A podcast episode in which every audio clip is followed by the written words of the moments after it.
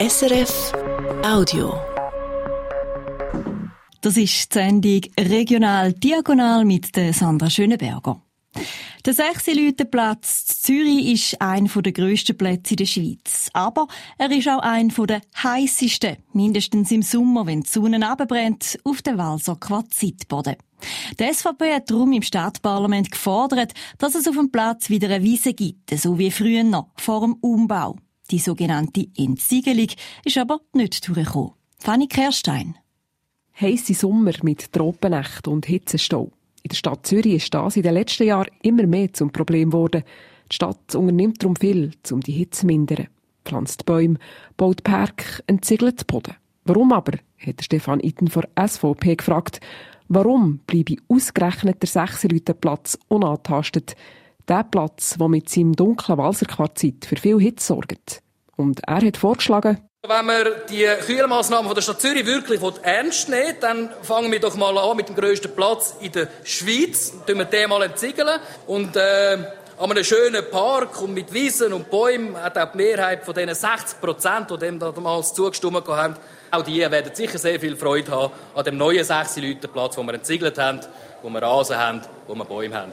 Bei den Grünen ist der Vorschlag besonders schlecht angekommen. Dominik Waser. Der Vorstoß zeigt einfach wieder mal, dass es nicht um den Inhalt geht. Es geht rein darum, zu sagen, ja, wir machen ja auch etwas und wir wollen eigentlich auch Bäume pflanzen, aber nehmen einfach ein Beispiel, wo nicht umsetzbar ist, wo keinen Sinn macht, wo einfach nur blöd ist. Die SVP erwähne nicht, dass dann auch das Parkhaus unter dem 16 Platz weg müsste. Und die zuständige Stadträtin Simon Brander von SP hat daran erinnert, dass auf dieser Wiese regelmässig Grossveranstaltungen wie ein Sechse oder das Filmfestival würden stattfinden. Keine Wiese schafft so einen Spagat. Sie bekommen höchstens eine Fläche, wo je nach Wetter einmal Staub und einmal Rost ist. Auch Mitte, GLP und FDP haben mit den Wiesenplänen von SVP nichts anfangen Einzig vor AL ganz links ist Schützenhilfe gekommen. Ihm sei das Anliegen sympathisch, hat Andreas Kirstein gesagt, aber man müsste ernsthaft darüber diskutieren. Ich finde es super, dass die SVP das angestoßen hat. Wir müssten das machen. Der Preis wäre mir das wert. Aber man muss den Preis benennen und nicht so tun, als wäre das gratis zu haben. Der Preis, weniger Veranstaltungen, kein Parkhaus und weniger Strassen, um den 16 Platz auch gerade noch mit dem See zu verbinden. Der Preis war den meisten zu hoch. Gewesen. Das Anliegen hat darum im Stadtparlament keine Chance gehabt. Ist Tessin, zu Lugano, redet man von einem Meilenstein. Meilenstein, weil das Bundesamt für Verkehr grünes Licht gegeben hat für den Bau vom sogenannten Tram-Treno-Projekt. Es ist ein ÖV-Projekt, das eine halbe Milliarde Franken kostet. Caroline Türkauf. Mit dem neuen Tramprojekt wird die bestehende Tramlinie von Lugano nach Ponte Tresa ausgebaut, so dass Tram viel häufiger fahren und sich die Fahrzeit stark verkürzt. Zudem wird ein neuer Teil von der Strecke durch einen Berg führen, direkt aber ins Stadtzentrum von Lugano. Und das ist wirklich ein Meilenstein. Denn jetzt fährt auf dieser Strecke ein langsames Tram und es fährt auch nicht besonders häufig dazu an, ist die Strasse auf Ponte Tresa immer heillos verstopft. Es ist also anzunehmen, dass, wenn das Projekt fertig ist, in knapp zehn Jahren, die Einwohner und Einwohnerinnen sowie die Grenzgänger und Grenzgängerinnen wirklich auf das Tram aufspringen werden. Der Tramausbau kostet alles in allem knapp eine halbe Milliarde Franken. Über die Hälfte davon kommt vom Bund. Das Verrückte an dieser Tramgeschichte, die Region Lugano hat früher noch bis in den 60er Jahren ein Tram gehabt. Dann aber hat man ausschließlich auf den Individualverkehr gesetzt und die Tramlinie lahmgelegt. Caroline Türkauf. Auch am Bodensee haben die Grenzgängerinnen und Grenzgänger im Moment nicht einfach, auf jeden Fall die nicht, die mit den Fähren zwischen Romanson und Friedrichshafen pendeln. Seit einem Monat fährt nämlich nur noch eine Fähre hin und her, eine zweite wird gerade gewartet, die dritte ist kaputt. Sascha Zürcher.